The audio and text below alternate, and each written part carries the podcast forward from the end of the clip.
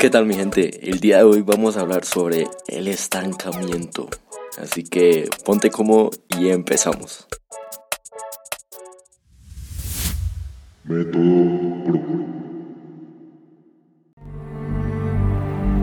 dolor físico es intenso, pero está muy lejos del dolor mental. Algunos dirían que esta puede ser tu mejor oportunidad. Sé que así es.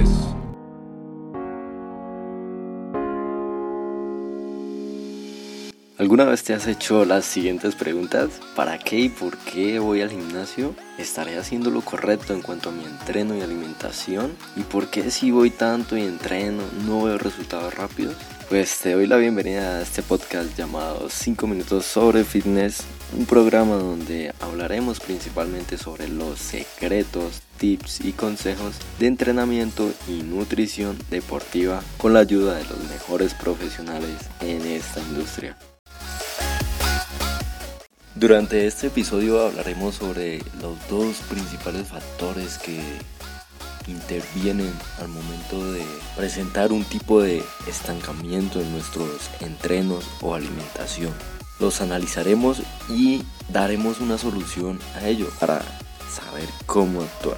Como primer punto me gustaría comentar que el tema del estancamiento, o más bien podría verse como una disminución en nuestros resultados o un tipo de ralentización de nuestro progreso a nivel de nuestros objetivos y metas en este deporte o en la salud en general. Para hablar de forma un poco más concreta referente a este problema que tenemos, que tenemos muchos, podemos destacar que lo principal que interviene al momento de estar en un estancamiento tiene que ver más con nuestro metabolismo que con cualquier otra cosa.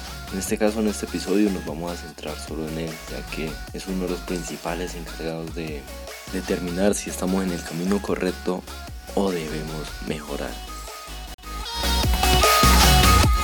Entonces, para entrar en materia, cuando vemos que tenemos problemas a nivel de resultados, cuando nos sentimos más cansados, cuando entrenamos pero no vemos nada de resultados después de un tiempo, es una posible señal de que nuestro metabolismo se encuentra dañado. Y cuando pasa eso, hace que nuestro cuerpo se ralentice, que minimicen nuestras fuerzas y que empecemos a entrar como en un tipo de estado de emergencia, intentando pues tanto nosotros de forma mental como física recuperarnos y mantener nuestra salud al corriente. Recordar también que una posible causa de este problema puede ser también por el hecho de estar en una dieta bastante restrictiva, hacer mucho trabajo cardiovascular y con ello perder peso de forma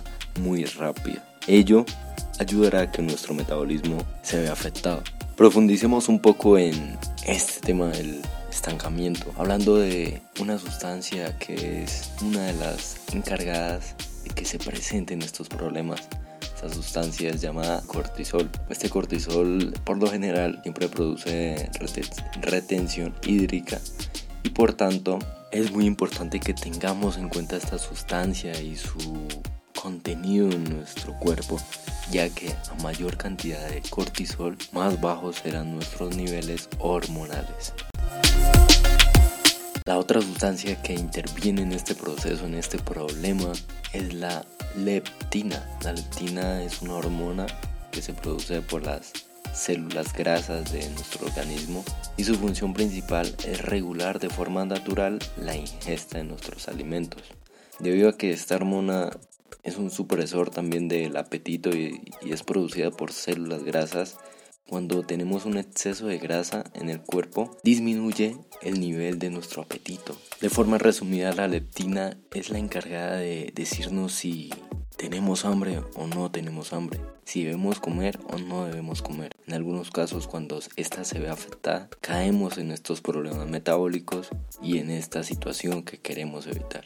Entonces ya entendidos estos conceptos, Como conclusión de todo, evitemos el estrés, entrenemos y alimentémonos de forma correcta y controlada y poco a poco seamos conscientes de si algo está fallando, hay que poner acción en ello para solucionarlo lo más pronto posible y de la mejor manera. Entonces, en resumen, entrena a muerte, aliméntate a lo grande y descansa correctamente. Cuando sientas que no progresas, revisa estas tres cosas que en alguna posiblemente estás fallando. Mi nombre es Juan Burbano y los espero en las siguientes sesiones para llevar al límite vuestro entendimiento y vuestros resultados.